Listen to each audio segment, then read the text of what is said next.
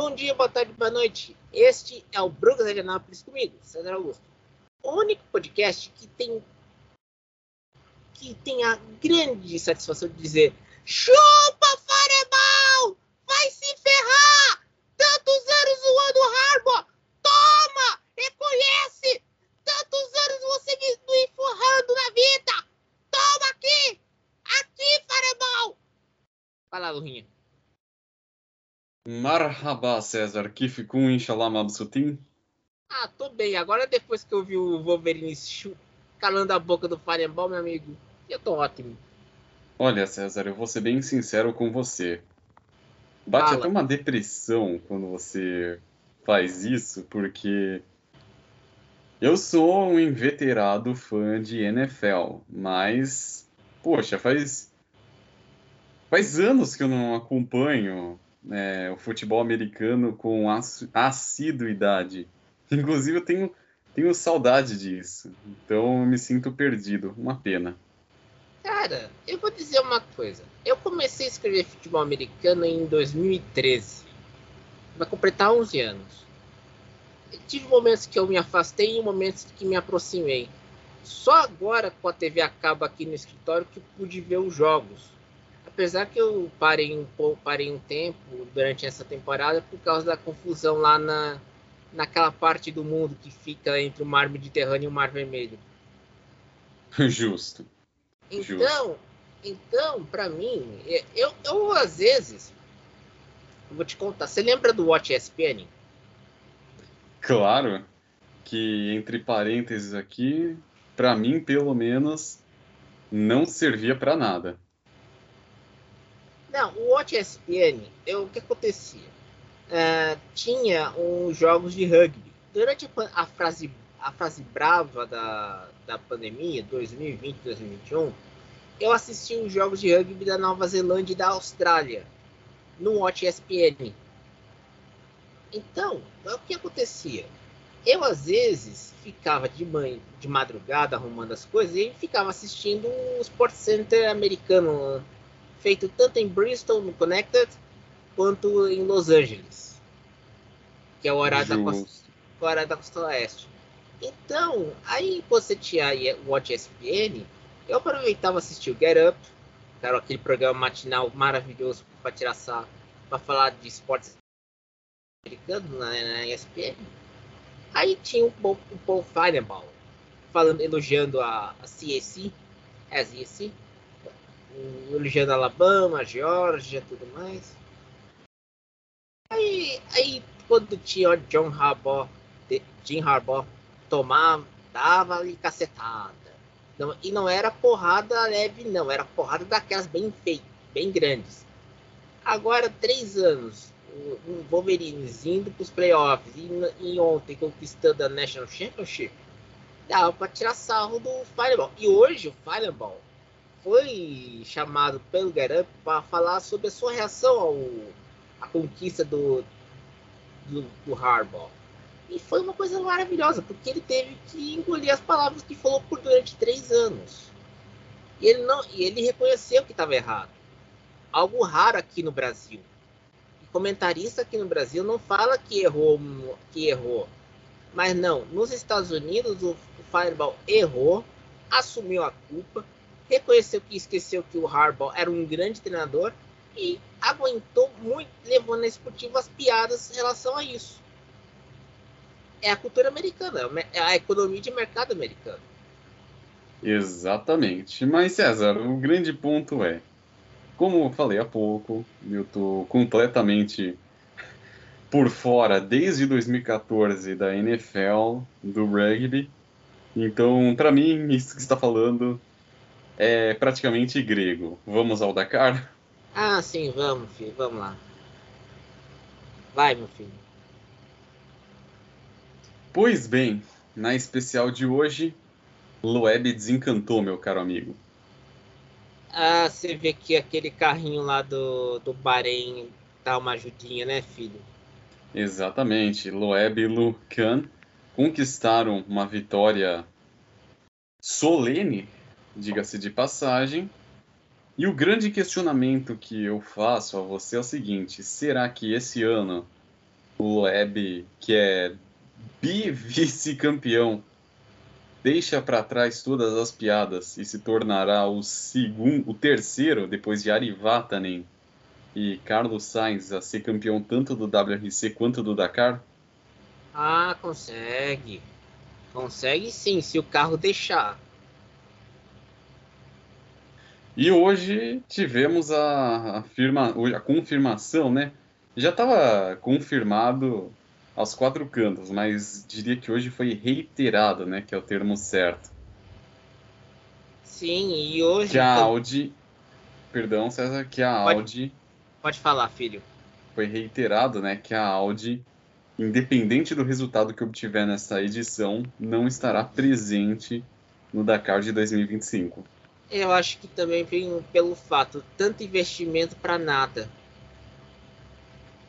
Pera aí tanto investimento para nada? Disserte sobre. É, vamos lá.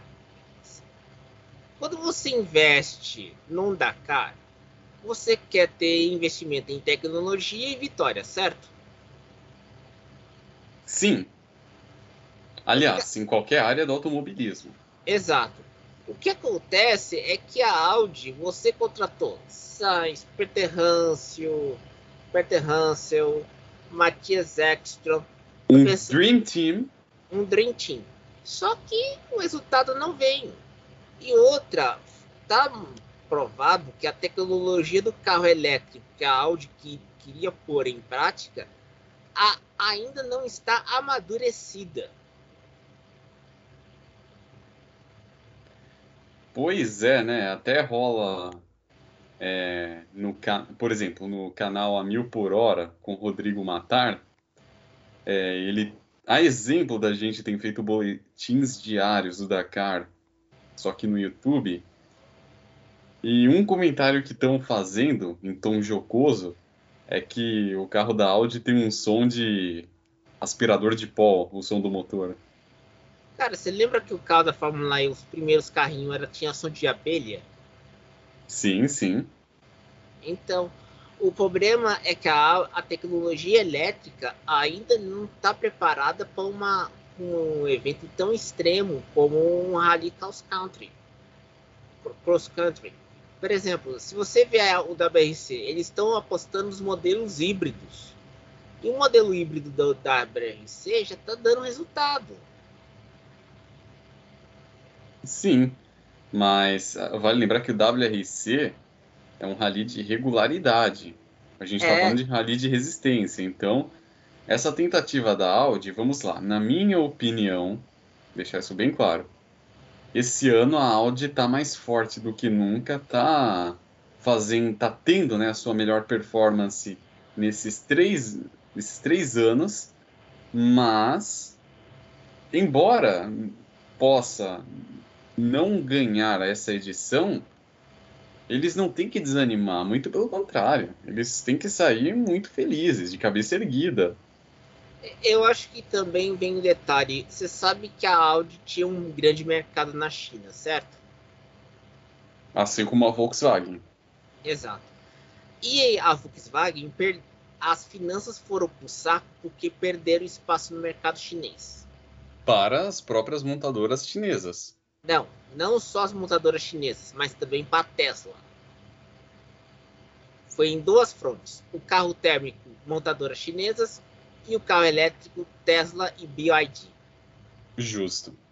Que aliás, eu quero muito comprar essa edição da da quatro rodas, porque de janeiro de 2024, né? Porque na sessão longa duração tem o BYD Dolphin, que é o primeiríssimo carro elétrico da história do teste do longa duração, que vale lembrar, completou 50 anos em 2023.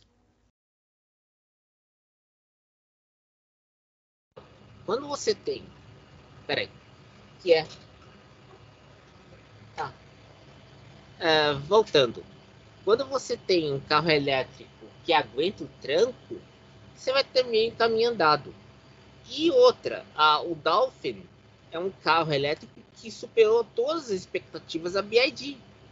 porque é um carro moderno e não era aquele subcompacto feito de segunda mão como era vendido até uns meses atrás. Leia-se Renault Kwid E-Tech. Justo. Justamente. Mas, dando prosseguimento aqui, então hoje tivemos esse resultado né, do Sebastian Loeb e Fabien Lurcan. Nasser Al-Attiyah segue na cola da dupla francesa, mas vale lembrar que Azed Al-Haji segue como líder da geral e Lucas Moraes hoje foi 11 primeiro, porém ele mantém o quarto lugar é, na geral, estando a 19 minutos do Yazid Al-Haj. E sem contar que o Lucas está à frente apenas de Matias Ekstrom e Sebastian Loeb. Olha a responsabilidade, mas ele já está atrás do Nasser Al-Attiyah. Exatamente. E outra, e é o primeiro Toyota bem melhor qualificado. Correção. Toyota Gazoo Racing, Toyota do time de fábrica, porque to... é... é verdade. O Yazid Al-Haj, o Yazid Al-Haj corre com a Toyota Hilux também, só que é de uma equipe privada. Uhum. Entendi. Uh, nas motos, o José Ignacio Correiro Florimo lidera junto com Ross Branch em segundo e Rick Brabeck em terceiro. Kevin Benavides em quarto e Adrian Van Beveren em quinto. Em quinto. César, vamos para os caminhões porque o resultado que aconteceu ali foi de tirar o chapéu. Uh, Janus Van Kasteren, Darek Rodewald, Marcel Snyder. Tá. Só se for no sul. Ah, não mudou nada, pô. Não, falo surpreendente porque tivemos uma dobradinha holandesa. Ah, é, é verdade. Mitja van der Brink em segundo.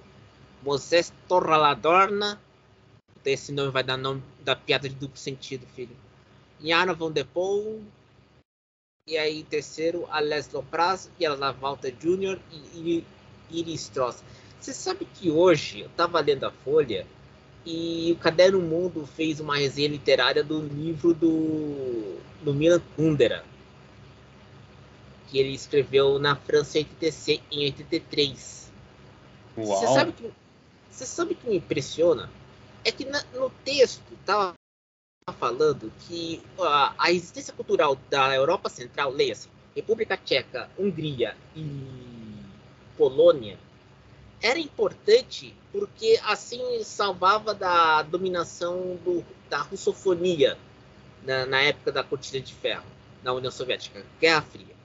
E você percebe isso hoje porque uh, duas frentes uh, serviram para essa resistência: a cultura e a indústria, esport, a indústria automobilística. Porque em terceiro lugar você tem a Instaforex Praga, que é um Tatra, e em quarto, e a Lavalt, tem o Tata, tem outro Tatra.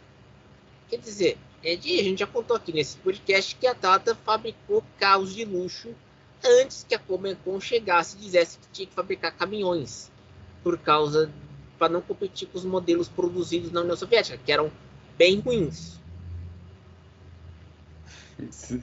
Pois é. Agora, qual a próxima categoria? Quadriciclos Tivemos aí nos quadriciclos vitória do argentino Manuel Landújar, mas destacar o Marcelo Medeiros, que foi terceiro na especial de hoje e mantém o terceiro na classificação geral.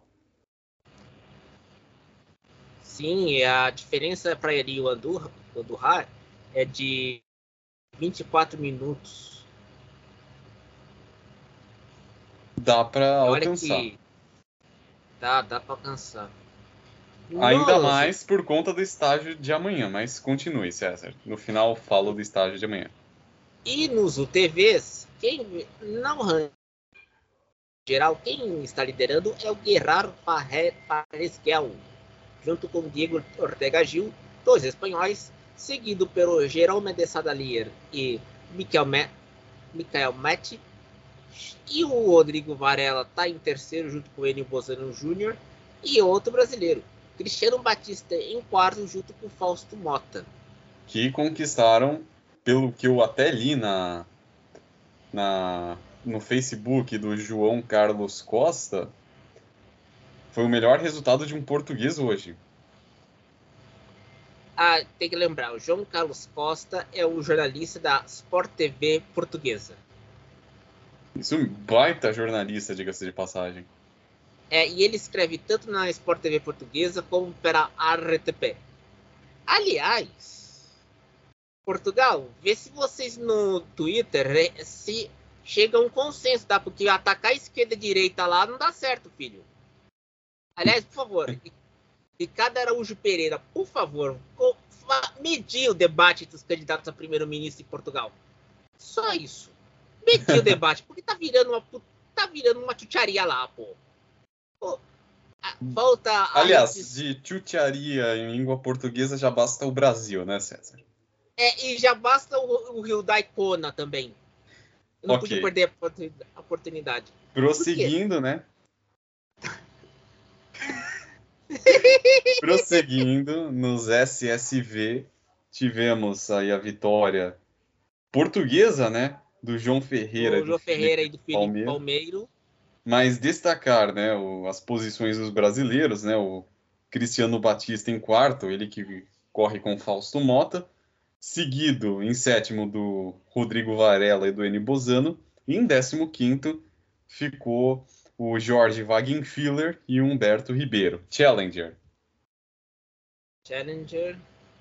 Vamos lá. Ah, a coisa polonesa tá lá ainda. Eric Goskal em primeiro, Mikael, Mikael em segundo, Ignacio Casales em terceiro, Maré Goskal em quarto, Ricardo, porém, ó, ó o nome do da figura, Ricardo, porém, Imagina que teve uma vez na, na Olimpíada de, de, Atenas de 2004 que tinha um jogador de Portugal chamado João Boamorte. Sim, é, teve o João Boamorte e teve o Luiz Boamorte, jogador que jogou na seleção portuguesa, no West Ham também. Ai, ai, Portugal. E o Marcelo Tigre Gastaldi e Carlos Sachs chegaram em oitavo. Aliás, nessa categoria tivemos resultados muito interessantes dos brasileiros, como Tília Gastaldi e o Cadu Sachs em oitavo. E em décimo primeiro, o Austin Jones e o Gustavo Gugelmin. E em décimo quarto, o Oscar Peralta e o, e o Lorival Rodan. Uh, meu, eu quase, por muito pouco, César, eu titubeei ao falar o nome do Lorival Rodan, porque por muito pouco eu falei Vilmar Roldan, que era juiz que apitou Mundial de Clubes, Copa do Mundo. Por muito pouco eu soltei Vilmar Roldan, mas você é... sabe que esse juiz, o Vilmar Roldan, é, a Brazucada tem muitas lembranças dele. Péssimas, diga-se de passagem. Exato. Ah, a arbitragem sul-americana. Pois é, né? Aliás, Aliás, vale lembrar uma, algumas coisas aqui, né? A arbitragem sul-americana, o Vilmar Roldan. É uma heresia eu confundir o nome do lendário Lourival Roldan. Lourival. Que é um monstro, diga-se de passagem. Tá com 66 anos e não vai parar tão cedo assim. É uma heresia eu confundir ele com o Vilmar Roldan, que foi mais um exemplo né, de árbitro que, enfim, é, ah. é a arbitragem sul-americana que em Libertadores, coincidentemente, cometia erros contra times brasileiros. Ah, você sabe que depois que teve a final conjunta, a final em, estado, em estágio único, a arbitragem sul-americana não cometeu mais esses erros. Você já percebeu? Não. Não, final única. E outra, depois que daquela presepada Boca e River em 2018, eu acho que a Argentina não tem mais na, na Comembol muita coisa. César, eu vou ser, oh, César, vou ser honesto com você. Nessa, nessa fase de final única da Libertadores, a única que eu assisti foi. Minto. Eu só assisti duas, né? E coincidentemente as duas que o Flamengo ganhou em 2019 e 2022. É, você sabe que eu, a de 2019 eu gostei, sabe? Porque tava ouvindo uma rádio carioca. Gabigol faz aqueles dois gols em, em menos tempo. E eu, eu, fiquei feliz porque os argentinófilos ficaram putinhos. Eu tava. Eu, eu torci pro River naquela final. Eu, eu, é que é que eu convivia na rádio que eu trabalhava com um bando de argentinófilos. Não era culpa sua, não eu torci pro River porque o Flamengo tinha humilhado o Grêmio nas semifinais. Ah, é. Reinhardt. É. Enfim, é, mas... não gosto de lembrar daqueles tempos, mas enfim. E a de, dois... e a de 2022, a de 2022 eu eu só assisti porque naquele dia, porque o final foi num sábado, na sexta eu havia sido assaltado eu não tava com cabeça para trabalhar no sábado. E aí eu fiquei em casa e calhou de eu assistir aquela final, Flamengo e Atlético Paranaense, que por muito pouco, milagrosamente, não flopou. Ai, ai. Você sabe e... dessa história, né, César? Por causa do... da eleição? Não, a final da Libertadores de 2022, ela quase flopou porque Guayaquil é muito contramão. Uma ah, coisa. É, e, e, não é, em... e não, é, não, não, é só Guayaquil ser muito contramão, não. O Equador é, um, é, uma, é uma pequena encrenca. Hoje o presidente teve que decretar estado de emergência e agora há pouco a BBC informou que atiradores entraram no estúdio de TV ao vivo. Pois é, pensa assim, o, o Equador é um país que vive constante instabilidade política. E aí, chegar em, se chegar em Quito já é meio difícil, chegar em Guayaquil, que é, é bem mais longe, é bem mais longe de Quito, é difícil o acesso, é caro e diz a lenda que naquela final da Libertadores estavam distribuindo ingresso de graça praticamente. Não, e Foi, outra... acho que só do Atlético Paranaense, acho que foram só 3 mil torcedores. Não, e não tem voo fretado, não tem voo direto para Guayaquil ainda. Exatamente. Por isso que ferrava tudo, porque Guayaquil é a única cidade do Equador que fica a nível do mar. Quito fica na altitude. Aí eu te pergunto, aí depois de dar essa volta toda, eu te pergunto, qual instituição a gente deve tripudiar mais? FIA ou Comebol? Olha, tripudie, tripudie a Comebol, porque a FIA já é caso perdido mesmo. falou pouco, mas falou bonito. Cara, depois que o meu amigo Milani falou das dos caras picando a mula da FIA, olha, não tem caso, não tem salvação não, filho. Aliás, você quer falar do da, do trecho de amanhã, do estado de amanhã? Ah, bem lembrado, né? Bom, já que é para falar de, de lugares de difícil acesso, vamos falar do roteiro da cara amanhã que se encaminha para sua parte crucial. Uhum. Por quê? Entre amanhã e quinta, aliás, quinta-feira e sexta inicia-se a maratona e amanhã seria a pré-maratona que vai ser de Al-Hufuf a Shaibah. Como eu falei, a última etapa antes da maratona, mas é uma pré-maratona porque vai ser deserto, puramente deserto, areia dura e muito pouca vegetação. Então, é, e vai ser um preparativo, porque depois eles vão para a maratona, para o laço, e aí salve-se quem puder. Então, digamos que o começo da tempestade vai ser amanhã. Ah, é verdade, porque a maratona será 48 horas, dois estágios e sem informação de fora.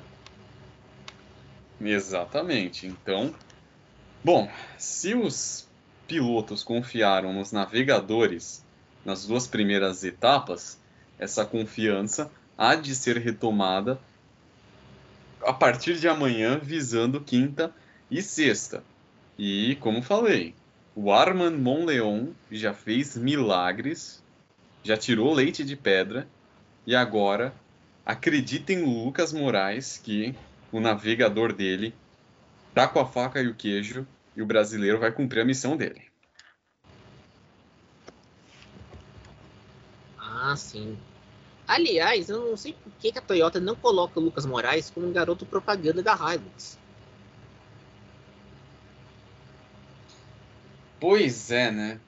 Bom, aí aí a gente vai entrar naquela discussão, né, sobre a baixa visibilidade do automobilismo no Brasil, o fato hum. da grande mídia tá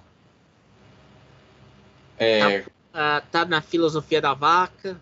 Exatamente, tá an e andando pro é... Rally Dakar, com exceção é. da Band, que mostrou no jogo aberto, que eu achei muito legal isso. Uhum.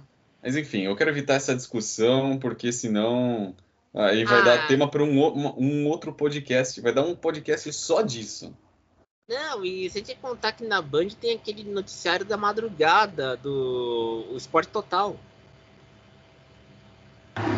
Mas César, sejamos francos e com todo respeito à Band, quem é que fica acordado de madrugada para assistir o esporte total? Depende, se você não tiver nada para fazer, aí você assiste. Eu Exatamente. Falo, eu falo isso para você. Eu já fiquei de madrugada por causa não tinha nada para fazer. Agora eu fico de madrugada quando tem algo a fazer. Como ver o Wolverine dando um belo chupa no, no Panembal. Justamente. Então, depois dessa, a gente encerra por aqui o Brooklyn de Anápolis no Dakar. Voltaremos amanhã. Siga a gente no Spotify. E até mais. Até mais. Salam.